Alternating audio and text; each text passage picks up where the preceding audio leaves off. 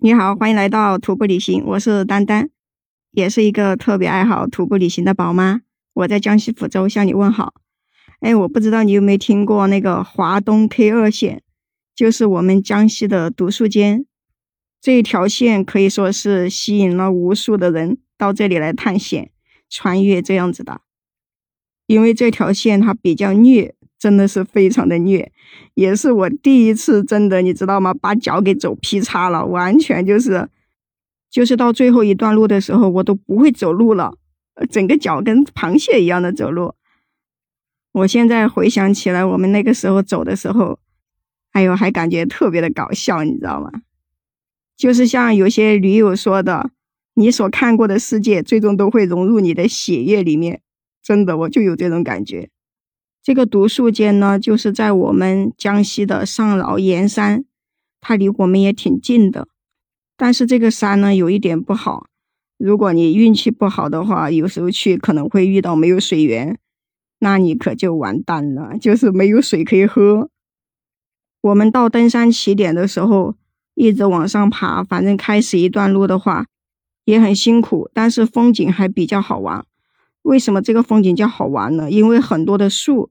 它那个树藤就是那样冒出来的，然后在那个路上，呃，可能它就是这个路就是被树藤给拼凑起来的，底下是空的，但是你不会掉下去，因为它这个树藤它比较密集，然后可能是因为时间长了吧，上面还有那个铺了一层那个草跟泥巴，所以你就会感觉，哎，走在这个上面有点空空的那种感觉，会感觉它特别好玩。我们走了好长一段时间的这个树林以后。一直爬到了中午的十二点多，才爬到了这个山顶上面，然后就开始坐在这里吃东西。这个山顶上面呢有一个牌子，牌子上面呢写着“江西武夷山脉国家级自然公园”。这个山呢也属于武夷山脉第二高峰。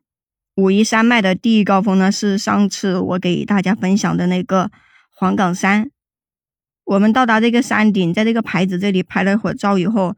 吃完东西就开始说要往前面走，因为这一次呢是要爬三个山的，就是一直沿着这个山脊走，就是不停的爬山，然后下山，下山又爬山。哎呦，想着就比较虐，知道吧？但是就在这个山顶的时候，我们开始往下走，嗯，就走错了路，就是找不到那个路在哪里，所有的路都被那个茅草给挡住了，然后呢，那个底下。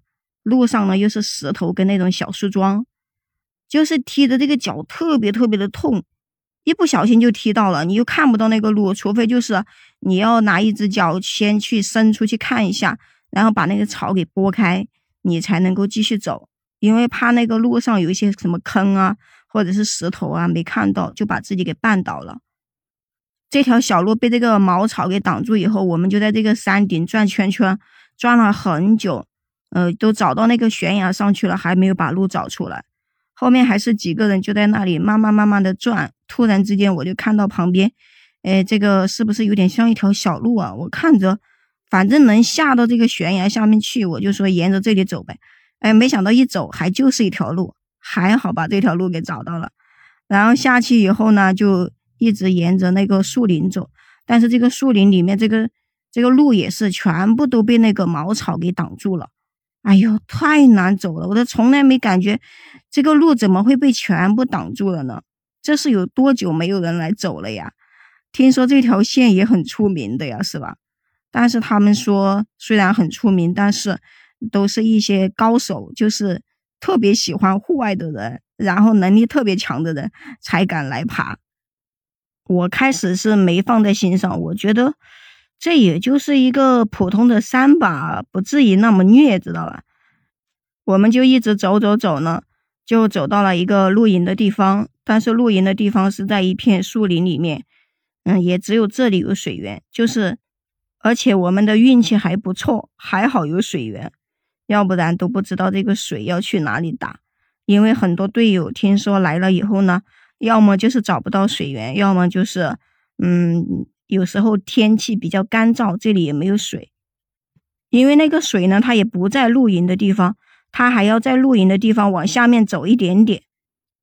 我们到的时候呢，又因为天已经黑了，所以他们去打水的时候都是男生去打，嗯，就有一个女生呢也说要跟着去打水，然后我们也没有拦着，就说反正下面有人嘛，就让他去呗，哇，结果好了，去打水的时候，人家两个男生都上来了，他一个女生还没有上来，我们就问他，哎，你们两个人上来了，那个女的没上来吗？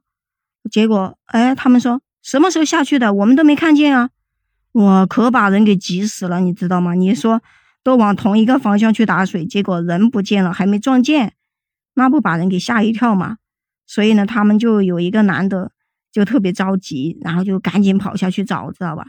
我们女生呢就说：“你们在这里不要动啊，我们去找人。”嗯，他们就往下去找了一下，还好，一边找一边叫，哎，还没跑下去几步叫的话，那个女的就回应了，知道吧？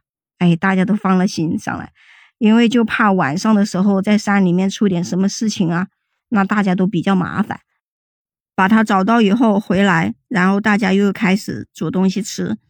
煮东西吃的时候，其实觉得今天晚上的天气还不错，应该能看到个月亮吧。哎呦，结果看到那个月亮，反正也是拍的不好看，因为在一个树林里面嘛，就只是，哎，那个拍照真的是说不上来的这种感觉。然后吃完东西就开始睡觉了。呃，第二天的时候。醒来的时候看着这个天气，哎，还蛮好的，就整个天气都感觉太阳都出来了，是吧？就沿着这个树林走，一直走走走，然后走到一个山脊上面的时候，突然看见那个天要变天了，那个乌云突然之间就压在那个山顶上一样的，就是一层雾那样压下来，就是感觉暴风雨的来临的那种。但是吧，它又不下雨，它就是那么一团黑雾。压在那个山顶上，形成那么一层，哎，看起来特别的好看。然后我们就赶紧拍照，知道吧？一边拍照一边走。我们走的是一个环川的路线，所以呢，独树间并不是说，呃，就只是走独树间。它这里呢是一个三山连川，就是要走三个山。我们走到第二个山的时候叫过峰坳，走到这里的时候，我没感觉这里像个山，真的，它就是一个凹口，但是它这里却属于。也算一个比较高的高峰，就是它的海拔比较高嘛。但是这里我连拍照都没拍一下，因为我觉得它没有任何的标志性建筑证明这里就是过峰坳，就是一个海拔一千八百多的山。所以呢，我就继续往前走，因为我不知道今天的露营点会在哪里。嗯，怎么说呢？因为第三个山，呃，我并不是很想去。因为我的脚已经开始痛了，就一直踢着这个地上的石头跟这些树桩，我就感觉这个大拇指特别的痛。还有就是这个腿呢，一直磨来磨去的，哎，我感觉就感觉这个腿我都被磨坏了的那种感觉，知道吧？所以当走到第三个山的时候，第三个山就需要再爬上去了，因为我们过来的时候已经是在慢慢的往下走了。然后现在第三个山还要往上爬一点，大概就是爬一个小时上去，然后回来的话可能半个小时就下来了。但是我真的不想上去了，因为上面看到了是大雾，就是整个山你爬上去也什么都看不到。那我就说原本计划的是三天走完是吧？那现在这个山就不去了，那我们就两天就走完拉倒。